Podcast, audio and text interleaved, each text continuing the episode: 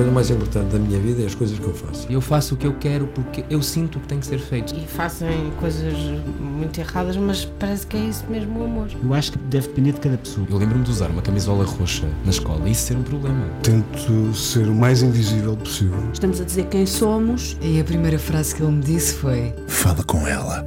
Há sempre uma resposta para todas as questões.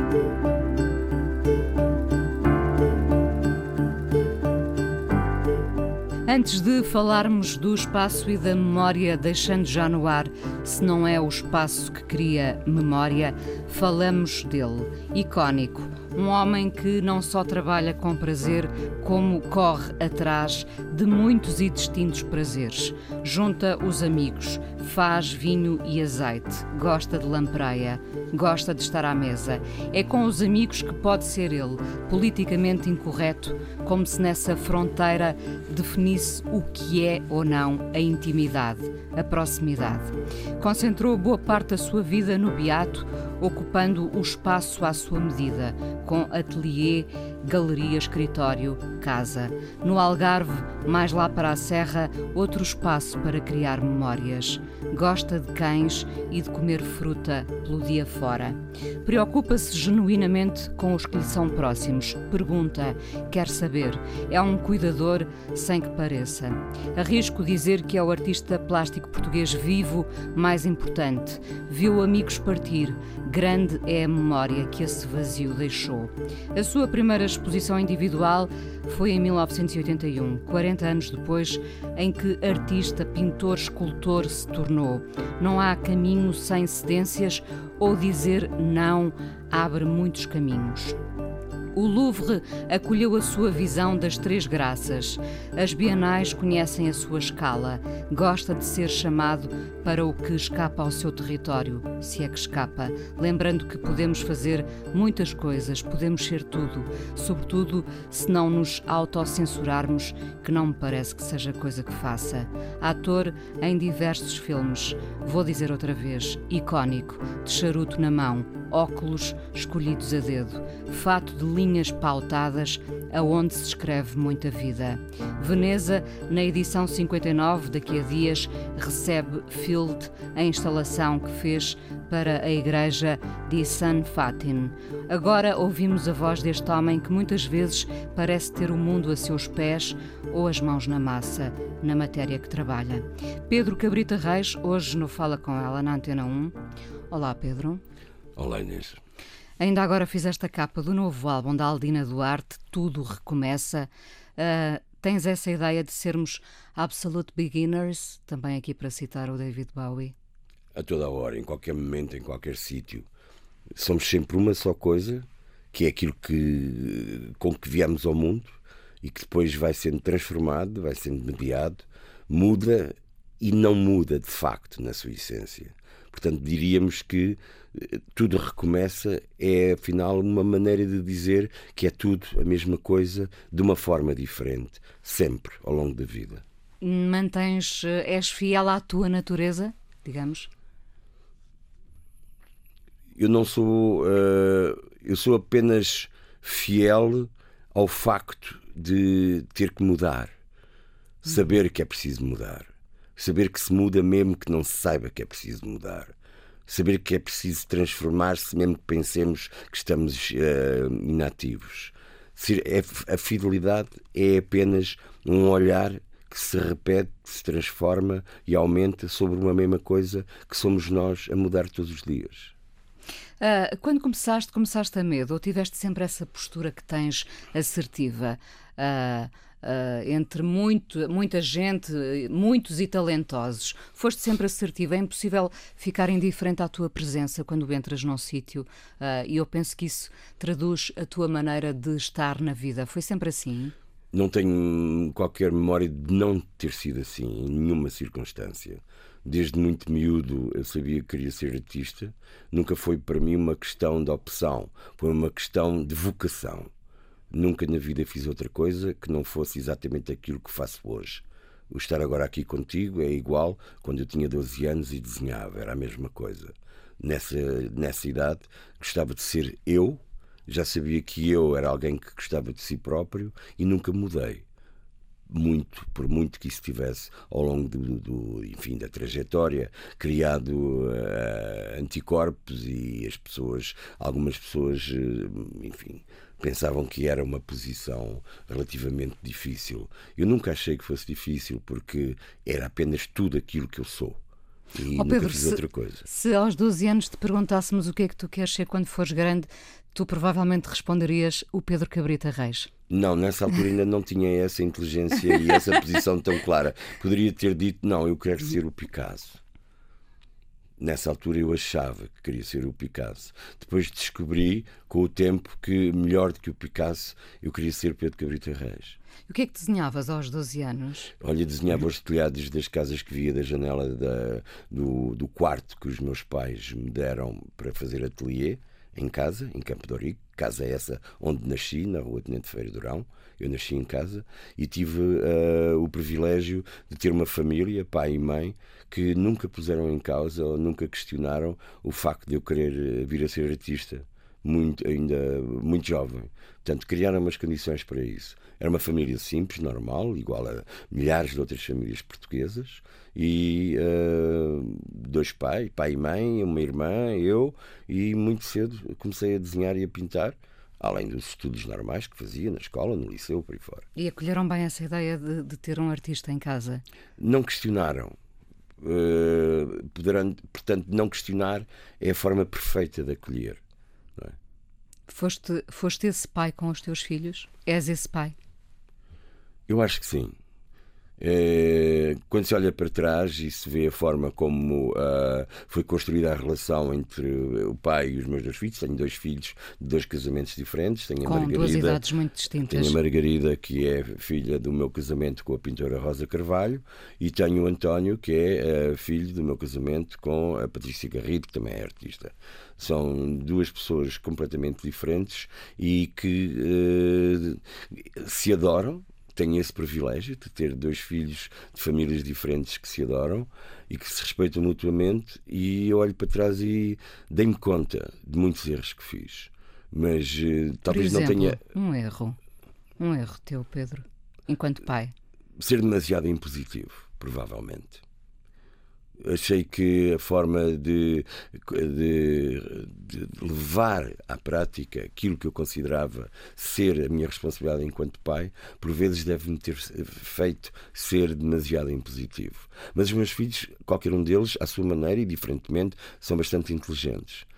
E como tal souberam tornar essa questão. Não se deixaram asfixiar. Não se deixaram asfixiar. E é nessa, nessa liberdade que eles próprios construíram para si mesmos que está uh, plasmada uma relação extraordinária entre mim e eles.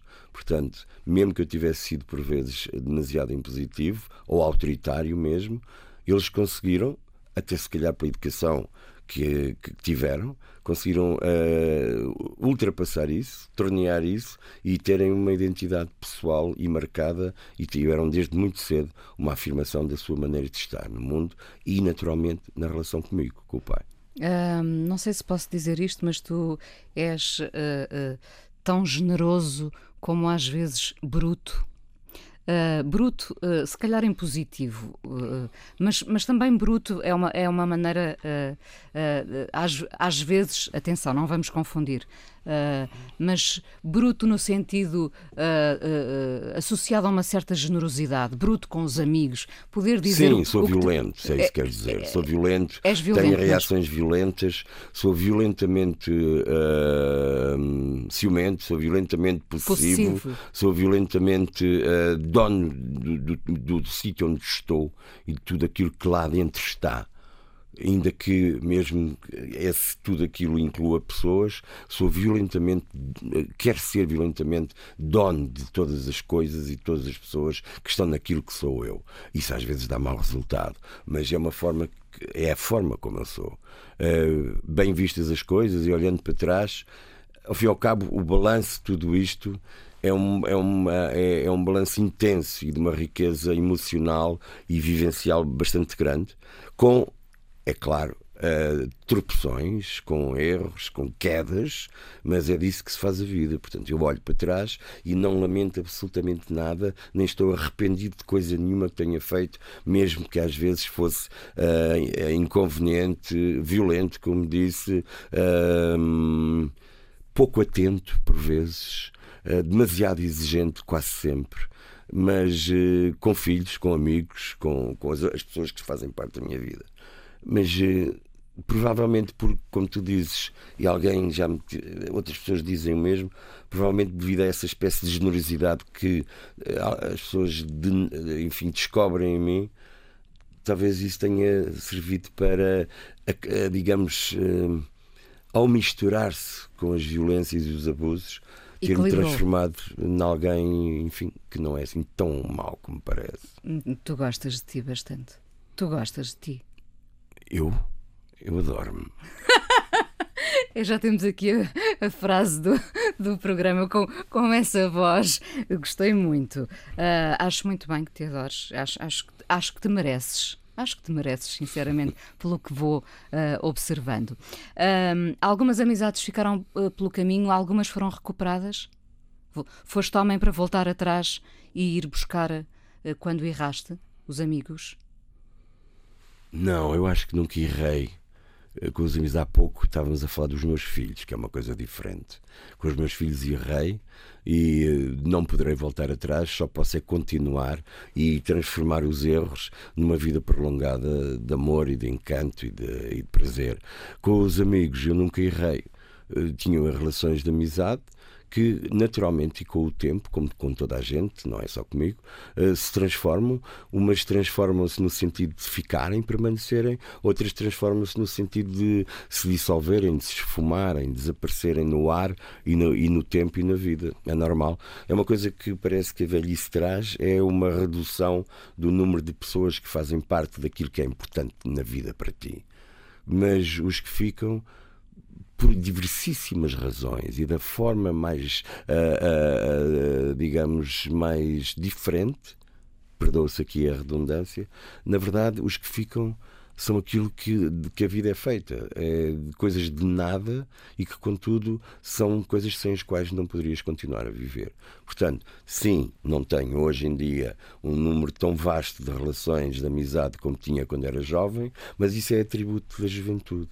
Na juventude, tu tens um olhar e um entusiasmo e, uma, e tens um modo desfuziante de ter que faz com que à tua roda juntes uma quantidade uh, grande de, de afetos e à medida que o silêncio ganha um peso na tua vida e que esse silêncio se traduz numa espécie de reflexão e de intimidade, naturalmente as pessoas serão menos e serão diferentes. E simplifica os lugares à mesa. Quando se reserva uma mesa para os amigos, já são menos, não é? É, é mais simples. É mais simples. É mais simples. Há, há pouco falavas, falavas dos, dos teus 12 anos, de quando querias ser o Picasso.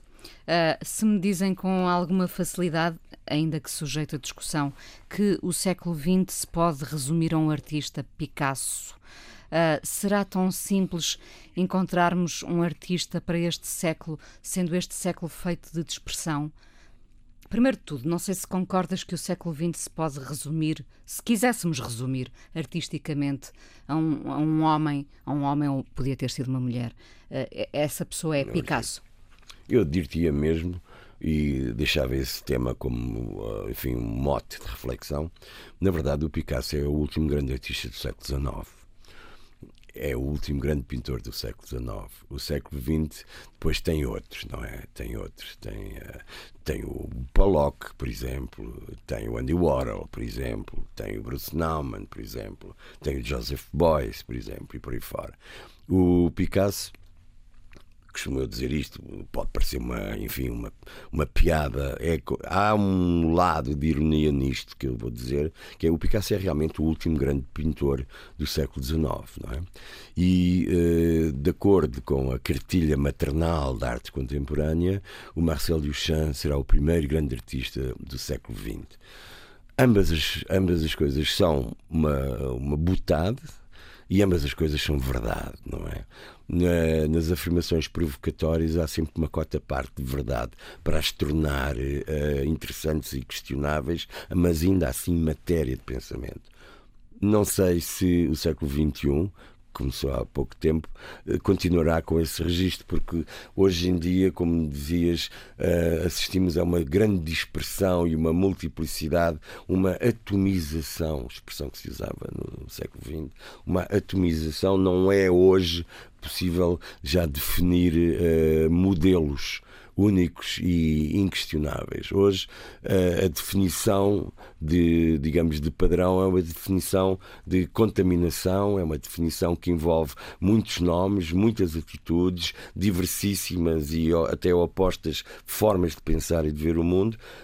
O que nos caracteriza hoje é a ausência de cânones, a ausência de modelos e um campo totalmente aberto para reflexão e tudo aquilo que se constrói seja no plano da palavra, do plano da imagem, no plano do pensamento político, da reflexão filosófica, é tudo construído de uma teia, de uma, digamos, de uma quase labiríntica e, de sobreposições de, de, propostas, de palavras, de modelos, etc. E assusta-te o, o labirinto ou fascina-te?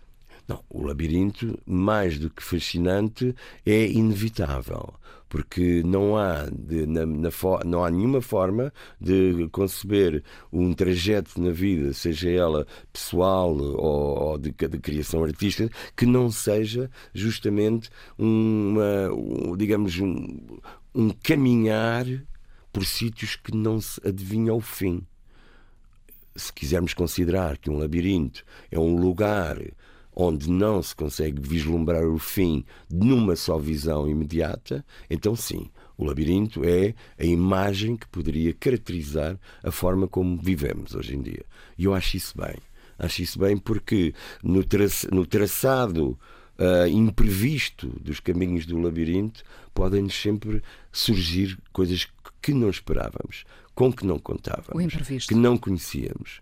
Ora, o imprevisto é a forma mais uh, fértil de construir conhecimento. Porque é aquilo que, não vindo ao encontro daquilo que já sabemos, põe-nos, contudo, questões que temos que resolver. E é no labirinto dessas questões, desses imprevistos, que se constrói o pensamento e se transformam as coisas. É por aí que os artistas andam. Uh, então, uh, pegando ainda nessa imagem do labirinto, nunca te sentiste perdido? Ou quando te sentiste perdido, aproveitaste uh, esse tempo para a transformação? Bom, na verdade tenho que confessar que a sensação de estar perdido não, não é uma sensação que, que tenha feito parte ou que faça parte eh, da, da minha vida. Muitas vezes. Uh, ou se quisermos, vá lá, se quisermos ainda assim pegar nessa, nessa noção de estar perdido, eu estarei eventualmente perdido perante um conjunto de, de caminhos que se me oferecem e em relação aos quais eu tenho que fazer uma opção e seguir não estou perdido por falta de lugar, estou uh, uh, obrigado a ter que tomar decisões perante o núcleo vasto das possibilidades. Ainda assim, não estou perdido porque acaba -se sempre saber para onde é que se vai. Agora vamos uh, ouvir a primeira canção, Grândola Vila Morena. Pois, em relação a isso, não há, qualquer, não há qualquer forma de estar perdido. Não, vamos ouvir o Zeca Afonso então.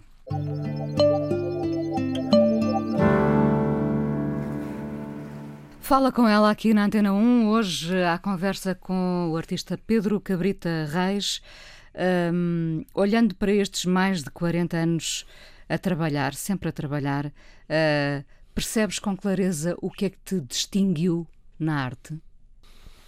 Bom, eventualmente uh, aquilo que o que me distinguiu a mim é o que distingue, na verdade, todos os criadores e todos os artistas. Nisso não sou uh, diferente de qualquer outro.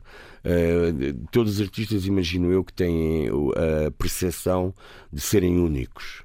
Não há artista nenhum que não tenha a noção de que aquilo que ele faz é único, irrepetível e não substituível por nada que não seja apenas outra vez e mais do mesmo. Portanto, uh, esse sentimento de ser único é um sentimento que todos os criadores têm na música, na poesia, na, nas artes, e aquilo que terá feito de mim, uh, uma, hipoteticamente, ser diferente dos outros, é porque nenhum dos outros pode ser eu.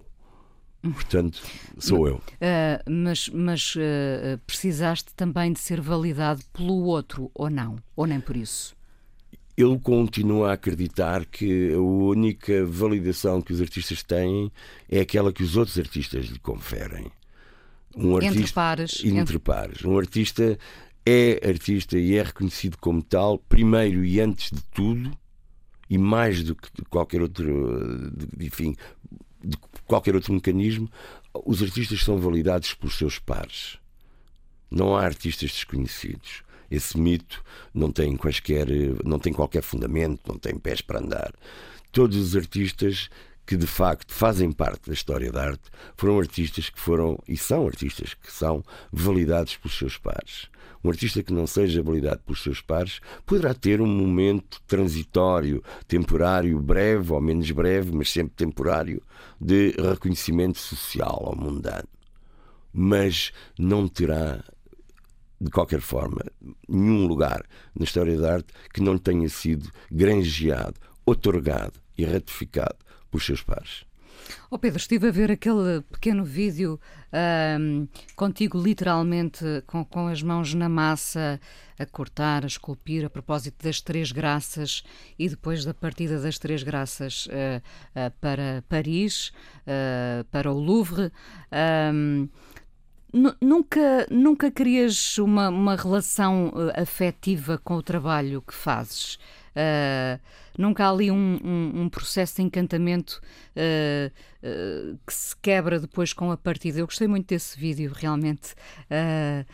depois a obra parte, quase que deixa de ser tua, não é? Quebra-se ali um laço ou, não se, ou nunca se quebra? Os meus filhos vão ter com certeza uma vida extraordinária. Auguro-lhes isso, espero que sim e vão escolher cada um deles a sua vida, escolhas que serão construídas por uh, cada dia que passa. E há de vir um dia em que eu vou desaparecer e eles vão continuar. E contudo, o meu encanto por eles nunca desapareceu, mesmo que se ponha o caso de eu não os ver durante muito tempo ou deixar de os ver. Isso é verdade também com as obras de arte não é? Embora seja um clichê, um lugar comum dizer que os artistas olham para as suas obras como se fossem seus filhos, além de, digamos, da candura e da inocência deste pensamento, há contudo uma verdade inerente a este pensamento. Portanto, não há dor pela partida não é? Não há dor pela partida, porque, inclusive, se quiseres imaginar que um artista vende uma, uma pintura, por hipótese, uma pintura pela qual tem um fascínio particular, mas que há alguém que partilha esse fascínio e que a quer ter, e o artista vende-a, mesmo que, esse, mesmo que essa obra vá para um lugar longe do contacto do artista. O artista sabe que quem compra a obra é apenas um guardião temporário dessa obra de arte. Nunca é, na verdade, um proprietário uh, em absoluto disso.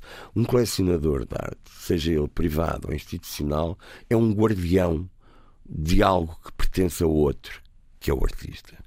Naí não há tristeza, não há, não há as lágrimas da partida, não há nostalgia da perca é apenas uma obra, nesse caso, se quisermos, um filho, por hipótese, que vai para outro lugar e vai crescendo, vai se transformando, vai aumentando a sua, a sua presença na vida, mas que na verdade tem sempre uma ligação profunda e, eh, com, com, a, digamos, com o momento primeiro.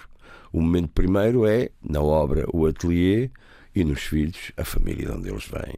Portanto, há aqui uma gênese e uma transformação que não implica uh, o desespero da partida ou o desaparecimento. Nunca deixa de ser teu, no fundo. Nunca deixa de ter sido meu de alguma forma. De alguma forma, sim. Uh, durante muitos anos colecionaste uh, uh, imensas obras de artistas portugueses e a, a determinada altura Uh, decidiste vender esse, esse acervo à Fundação EDP há, há uns sete anos. Uh, Porquê? Porque já não te fazia sentido ser o guardião dessas obras? Não, é, é diferente. Uh, na verdade, eu, eu, comprei entre 95 e 2005 um conjunto vasto de obras, cerca de 400, de um conjunto de artistas, andava aí à roda dos 70, arti 70 artistas, 70 e tal. Eram todos artistas da geração após a minha, eu sou conhecido como eh, alguém que veio dos anos 80. Todos estes artistas eram mais jovens do que eu e todos eles tinham revelado, mais ou menos, no decorrer dos anos 90 e até alguns mais tarde, no começo dos anos 2000. Bom, uma obra de arte tem um destino único e todas elas partilham o mesmo, que é ser vista, que é servir para uh, e criar nos olhos de quem a vê maneiras diferentes de ver o mundo e de se ver a si próprio. Uma obra de arte não tem um destino de desaparecer num escuro ou num silêncio qualquer. Portanto, as obras de arte que eu fui colecionando, tal como qualquer outra, têm, tinham esse destino. Têm o destino de ser vistas. Eu não tive condições uh, de tornar, dar às obras, a essas obras que comprei a visibilidade que eu gostaria. E o que eu não gostava mesmo, de facto, era de estar eh, com essas obras nos meus armazéns e, e digamos, recusar-lhes a possibilidade de serem vistas. O que é que eu fiz? Fui ter com as pessoas que na altura me pareciam as pessoas indicadas para isso e propus à Fundação EDP que, uh, que ficasse com esse acervo que eu construí ao longo de alguns anos, porque eu sabia que eram nessa altura, hoje provavelmente seriam outras instituições, mas que na altura era, uh, digamos, era o território que eu via com uma vocação mais clara e com os meios adequados para poder dar às obras da minha coleção aquilo que eu ambicionava para elas, que era visibilidade. Não só para elas, como, obviamente, para os seus autores, para os, seus, para os artistas que as faziam. Portanto, uma obra de arte existe para ser vista, para ser refletida, pensada, para ser amada, para ser questionada, para eh, transformar a forma como as pessoas que as veem se veem a si próprias e veem o mundo. E a melhor maneira de poder fazer isso é pô-las num lugar onde isso possa acontecer. Na altura, esse lugar era o Futuro Mate, Museu de Arte, Arquitetura e Tecnologia, que é uma criação da Fundação EDP e de algumas pessoas que na altura sonharam fazê-lo e o fizeram. É, portanto, essa é a história da minha coleção e da Fundação EDP. Pedro, uh, uh, gostas, tanto de, gostas tanto destes uh, anos 20 como gostaste dos anos 80? Muitas pessoas dizem que os anos 80 eram terríveis. Há mesmo pessoas muito apressadas que dizem: Ah, são os anos da, do individualismo, são os anos reaganianos do presidente Reagan, da, do, enfim, do Império Americano. Uh, eu não vejo época nenhuma que não tenha os seus, eh, as suas demonizações, os seus pecados ou pecadilhos, os seus horrores e traumas, mas acima de tudo o que eu vejo é que ao longo das várias décadas e dos tempos o que há é sempre motivos para acreditar que as coisas se transformam, melhoram, mudam e se vão realmente construindo possibilidades e situações. Portanto, não só a década dos anos 80 poderia ter sido isto tudo negativo, mas foi com certeza um momento a seguir, especialmente ao fim da ditadura fascista, à, digamos, à entrada, digamos, quando o país a seguir ao 25 de Abril se transforma e a democracia se instala e tudo isso. Portanto, os anos 80 são a primeira década a seguir aos 48 negros anos da ditadura fascista.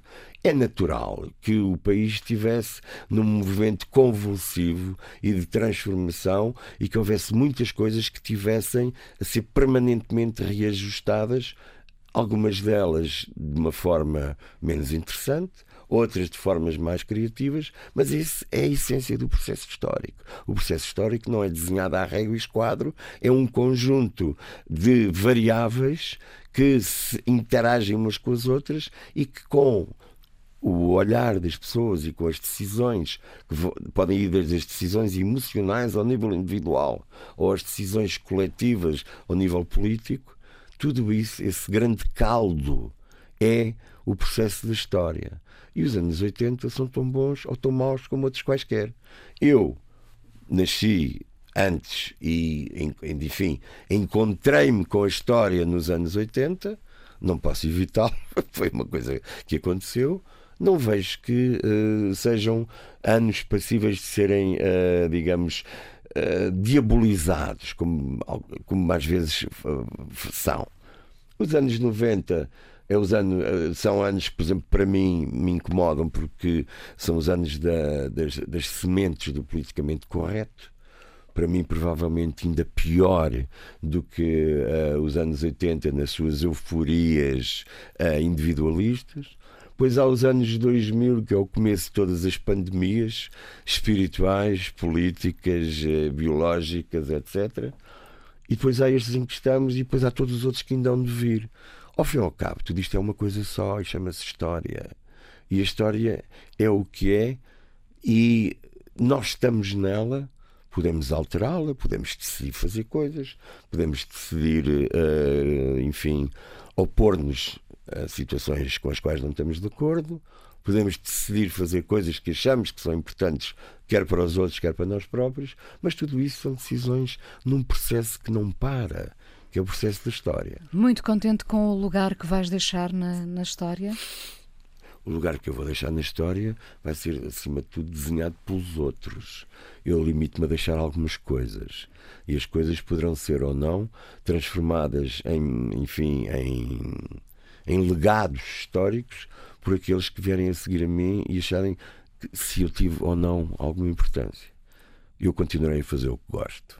Disseste muitas vezes que não. Nunca necessitei porque acabei sempre por me, uh, digamos, por existir de uma forma em que não havia hipótese de me obrigarem a dizer não. Ou seja, voltando atrás, sempre me impus e sempre fiz o que queria. Uhum. Uh, uh, a arte é provocação, essencialmente? Não, isso é um conceito burguês. A arte não é provocatória. A arte é, é o que a arte faz é ver mais além, ver agora para a frente, estar aqui e criar uh, aquilo que se pensa que é o que os artistas o que fazem é anunciam o que está para vir. Se pessoas com um espírito avesso à transformação possam eventualmente dizer que a arte é provocatória, isso é uma coisa que está do lado dessas pessoas. Isso é um problema de interpretação não é arte, não é provocatória. O que é provocatório é uh, aquilo que as pessoas querem ver nela. Ou seja, tu trazes pintas a Guernica para voltar ao nosso Picasso. Ao nosso Picasso. A Guernica tem um pretexto que nós todos conhecemos, o bombardeamento de uma localidade basca chamada Guernica pela Legião Condor, que era uma, enfim, um grupo da aviação nazi que trabalhava e eles fizeram esse bombardeamento um bocadinho como pretexto e provocação para no quadro da Segunda Guerra Mundial. A pintura é encomendada pelo governo. Não, o Picasso recebe uma encomenda do governo republicano para a Feira Universal de Paris, em 36, acho eu. Não sei se estou, estou a falar bem, mas acho é por aí. E o Picasso faz justamente uh, esta pintura, que é uma encomenda do governo republicano, uh, para figurar no pavilhão de Espanha na Feira Universal. Essa pintura é provocatória? Não essa, essa pintura traz em si o horror dos anos que se seguiram o horror do, da, digamos, uh, do nazismo, o horror da, da digamos, da, enfim, do, do, espalhar, o horror que, que, é a Segunda Guerra Mundial. É? Portanto, quando nós dizemos assim, arte é provocatória porque uh, está contra aquilo que é comumente aceito no, no plano social. Não há qualquer provocação nisso, há apenas um anúncio de uma luz, há apenas a marcação de uma atitude de diferença. Portanto, a arte não tem tempo a perder, não se dedica a provocaçõeszinhas ou outras. Faz o que faz, segue o seu caminho, anuncia o que tem que anunciar. Outra, essa qualidade, entre aspas, de provocatória, é-lhe atribuída justamente pelas pessoas que querem atrasar o passo da história e, acima de tudo, querem evitar ou querem não reconhecer que a arte tem essa capacidade de transformação. Oh Pedro, sim, tem essa arte, essa arte de, de, de transformação. Uh, está sempre um passo ou mais, ou mais que um à frente. Uh, no teu dia a dia, uh, vivendo tudo essa transformação constante, ainda assim no teu dia a dia, tu és um homem de hábitos?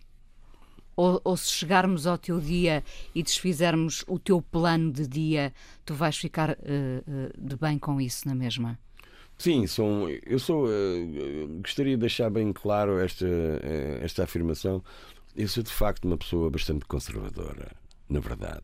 Há esta perspectiva romântica que se atribui aos artistas uma espécie de um comportamento uh, imprevisível. Uh, os artistas são pessoas com, com, as quais é preciso ter muito cuidado, uh, são pessoas que nunca se portam bem, são pessoas que, são, em relação às quais não podemos ter qualquer grau de, de digamos, de, de, previsibilidade, porque nunca, nunca sabe o que é que vão fazer. Eu não conheço nenhum artista assim, sinceramente.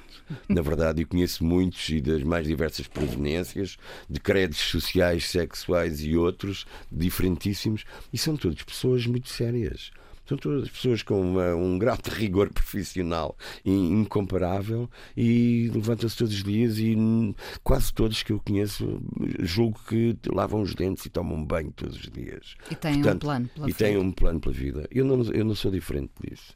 E portanto, uh, é evidente, como qualquer outra pessoa, se há coisas que acontecem que não estavam previstas, eu uh, tomo-as por aquilo que elas valem.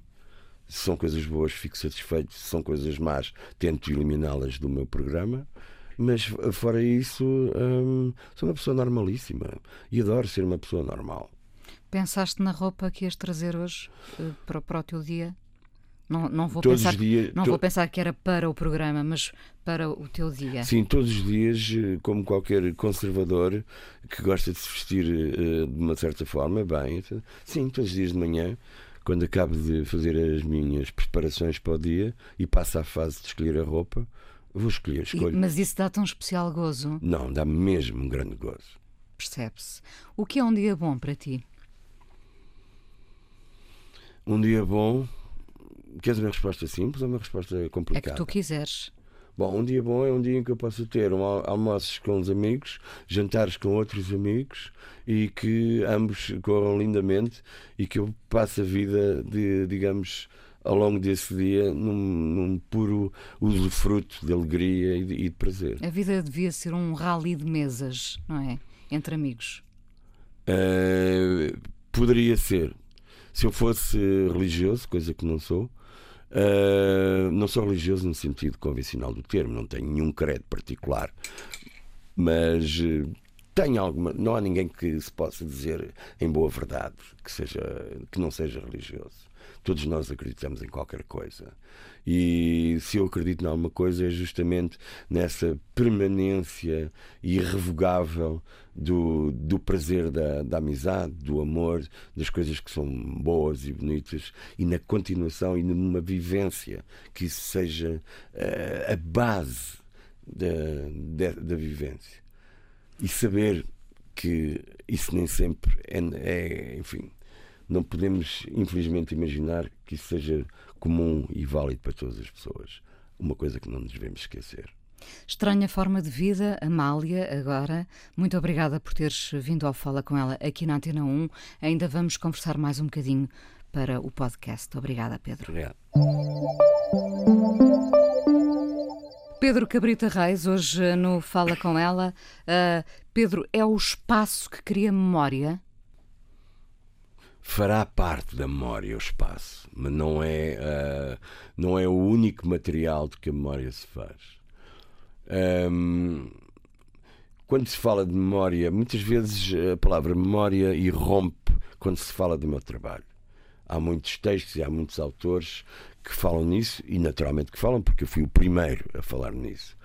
A minha memória não é de forma alguma ou não deve ser entendida como uma memória que poderia ser traduzida como nostalgia.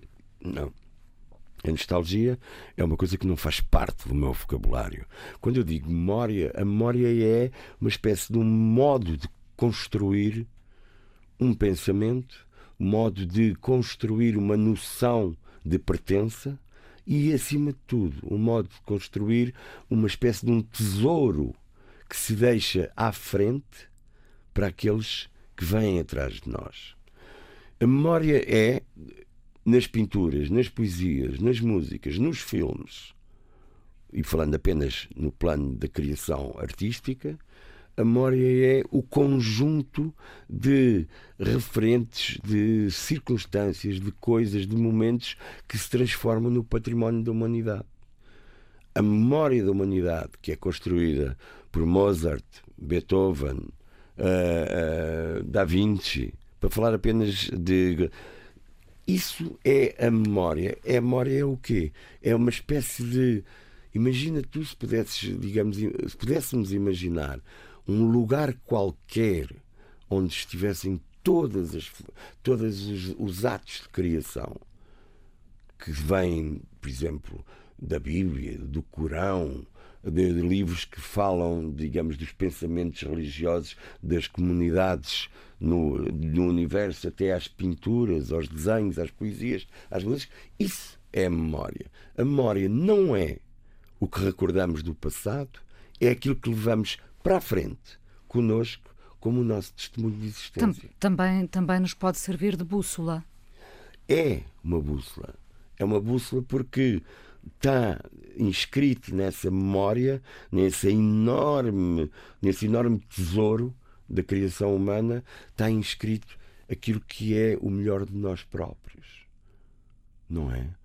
É isso que nos leva à, à dúvida e à perplexidade e à dilaceração de como é que, por exemplo, uma, uma cultura como a alemã produz filósofos como que nós sabemos, músicos, poetas, e ao mesmo tempo produziu aquele horror chamado Holocausto. Holocausto. Portanto, esse lugar onde estão a memória, onde está guardado o tesouro da criatividade humana, é um lugar ele próprio que é uma bússola. Indica-nos. Indica-nos para onde é que vamos. E para onde não queremos voltar a ir, sobretudo, ainda se que a história, se a história, que a história se repita. Um, vais, vais ter uma instalação tua também na, na Bienal de Veneza, agora em abril. Uhum. Um, a, a, polémica na, na, seleção da representação portuguesa uh, para esta Bienal de Veneza foi uma discussão uh, desnecessária, infértil. Como é que a viste? Tenho que te confessar que vejo isto da mesma forma uh, uh, conservadora com que vejo muitas outras coisas. O Ministério da Cultura uh, conferiu a um júri a função de escolher, de escolher um, um, representante para o pavilhão de Portugal. Esse júri cumpriu aquilo que se esperava dele, fez uma, uma nomeação de um artista e a questão estava encerrada. Tudo o que aconteceu a seguir foi, uh, foi um, um, fenómeno desagradável sob vários aspectos, não é? Era absolutamente desnecessário e apenas veio trazer a público uh, métodos de pressão e de lobbying e de, digamos, e de como é que eu, te, como é que eu deveria dizer veio a introduzir uma, um nível que nem sequer é de debate nem de discussão, mas que é um nível que se transformou muito rapidamente em algo bastante uh, desagradável, porque perverteu aquilo que era suposto ou pretendia perverter mais, pretendia perverter, por pressões e lobbying pessoais eh, exercidos a diversos níveis, pretendia perverter uma coisa que eh, estava pré-determinada e que aconteceu como era esperado acontecer. Não temos necessariamente que estar de acordo com as escolhas, as escolhas são as escolhas que são da responsabilidade do júri, poderemos ou não uh, ter interesse, curiosidade pelo trabalho do, do, do, do, artista escolhido, mas isso já é de outro plano totalmente diferente. Agora, o que é intolerável, foi intolerável e é intolerável, é este tipo de pequena política no sentido de com objetivos e, enfim, uh, pouco claros. Uh, esta pressão sobre um júri que cumpriu aquilo que era suposto ter feito e fez, designado pelo Ministério da Cultura e bem, e portanto uh, há, aqui uma, há aqui uma arruaça de caráter político duvidoso no sentido de questionar uma operação que estava uh, legitimada e calcionada. E agora, sim, vou puxar-te para a mesa, uh, embora uh, uh, estamos precisamente à mesa aqui na rádio a conversar, mas a outra mesa, a mesa que junta os amigos e as comidas e a lampreia e o cabrito e o vinho e o azeite que tu, que tu também fazes. tens muito prazer nisso? Bom, eu gosto muito de estar no campo. Começamos por aqui sou um rapaz da cidade, nasci em Campo de Ourique, mas, enfim, sou um... Mas podias ser transmontano, por exemplo? Pela minha mãe, sim, certeza. A minha mãe é transmontana ah, e o meu pai é algarvio. Um, por razões, enfim, insondáveis, toda a minha vida de criança e adolescente eh, teve uma, digamos, teve um lado mais algarvio, portanto um lado mais para o meu pai, e para a família do meu pai do que para a família da minha mãe. Uh, e portanto eu acabei por ir construindo uma outra identidade de, uh, de Algarvio, sendo certo que era Lisboeta. Mas as identidades são aquilo que, tais como as famílias, as famílias são, são as famílias que nós escolhemos, não é? Uh, e os lugares que, de onde vimos também são escolhidos. Podes nascer em Paris e de repente dizer: Não, eu sou de Tavira de facto.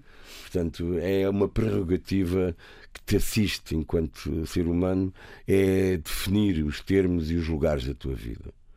Não é preciso grandes exercícios de filosofia, basta apenas uma questão de puro prazer. E eu, ao longo da minha vida, como adolescente e depois como, enfim, jovem adulto e por aí fora, na verdade, construí um universo todo em torno do lado algarvio da minha família e sendo um lisboeta numa, de uma região demarcada, que é o bairro de Campo de Ourique, uh, sou contudo uh, um algarvio, uh, digamos, pleno coração e alma. Algarvio não tanto do mar nem da praia, mas sim do interior do interior daquilo que é a zona do sequeiro, o interior que vai ter com as minhas memórias de, de avô e do meu pai, da minha família, que eram pessoas ligadas à agricultura. Não é? Um, agricultura de sequeiro na, no interior do Algarve. E eu acabei por, enfim, sem grande esforço, vejo-me de repente também na Serra de Tavira a plantar uh, vinha, a plantar oliveiras, e a plantar uh, medronhos, e a fazer aguardente de medronho, e a fazer aguardente de figo e gosto muito daquilo gosto. É um outro lado, da, da, é uma outra forma de pintar ou de fazer esculturas com a, vantagem extraordinária que tem a tinta de óleo dizem que faz mal à pele. Aliás, os estudantes de artes nos Estados Unidos não podem pintar com tintas de óleo porque uh, aparentemente faz mal à saúde. Ora, uh, o vinho não faz mal à saúde, mesmo quando ingerido em quantidades imoderadas.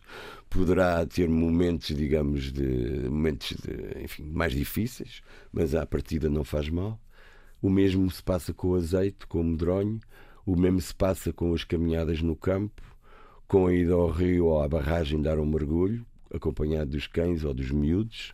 Pronto, é uma vida que eu gosto de ter e provavelmente, uh, apesar de ser uh, lisboeta por nascimento, serei com certeza algarvio por enterramento, porque quero acabar os meus dias no Algarve. Sabes que sim. Sei que sim.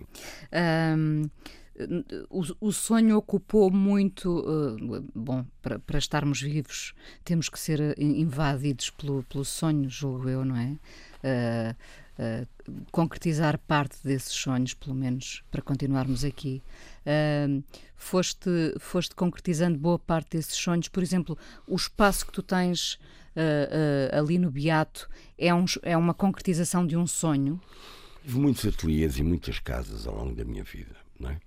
E nunca, nunca, nunca tive a certeza se queria trabalhar em casa ou viver no ateliê.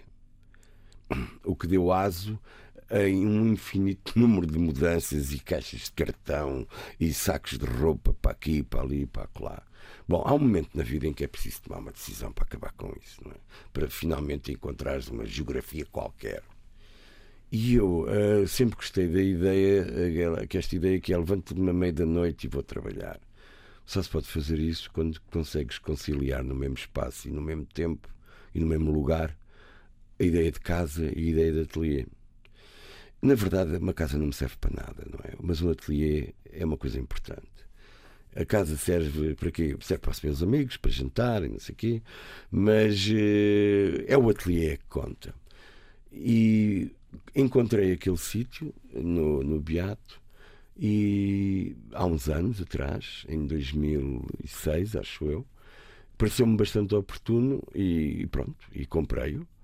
E, um, e fui ali construindo um lugar muito particular, o lugar onde uh, ouço música, o lugar onde pinto pela noite fora, o lugar onde estou sentado a fumar charutos e a ver os meus gatos à bulha uns com os outros.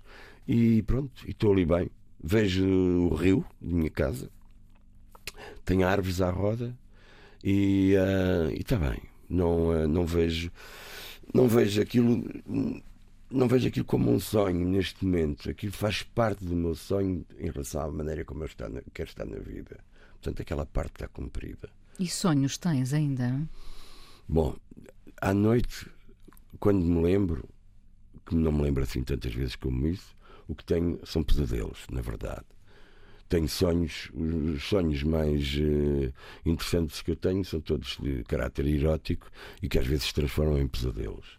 Mas uh, tenho sonhos, sim, tenho sonhos. Uh, um sonho mais, enfim, mais permanente que neste momento que me tem acompanhado é fazer uma.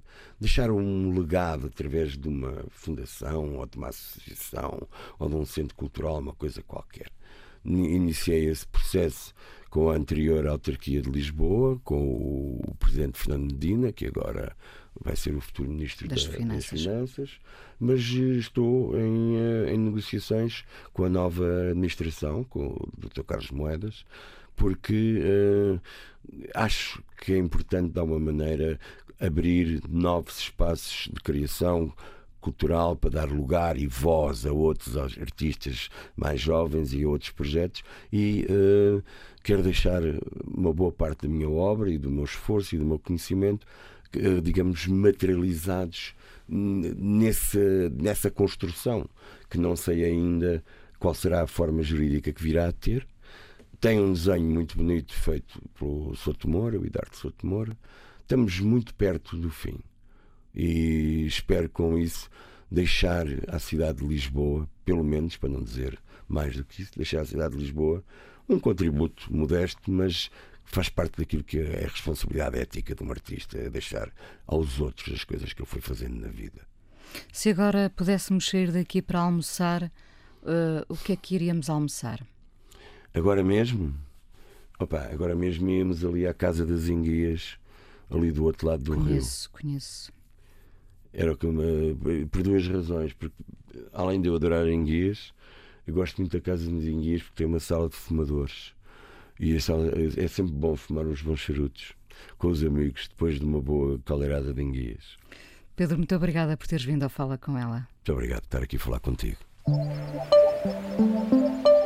coisa mais importante da minha vida é as coisas que eu faço. Eu faço o que eu quero porque eu sinto que tem que ser feito. E fazem coisas muito erradas, mas parece que é isso mesmo o amor. Eu acho que deve depender de cada pessoa. Eu lembro-me de usar uma camisola roxa na escola e isso ser um problema. Tento ser o mais invisível possível. Estamos a dizer quem somos. E a primeira frase que ele me disse foi: Fala com ela. Há sempre uma resposta para todas as questões.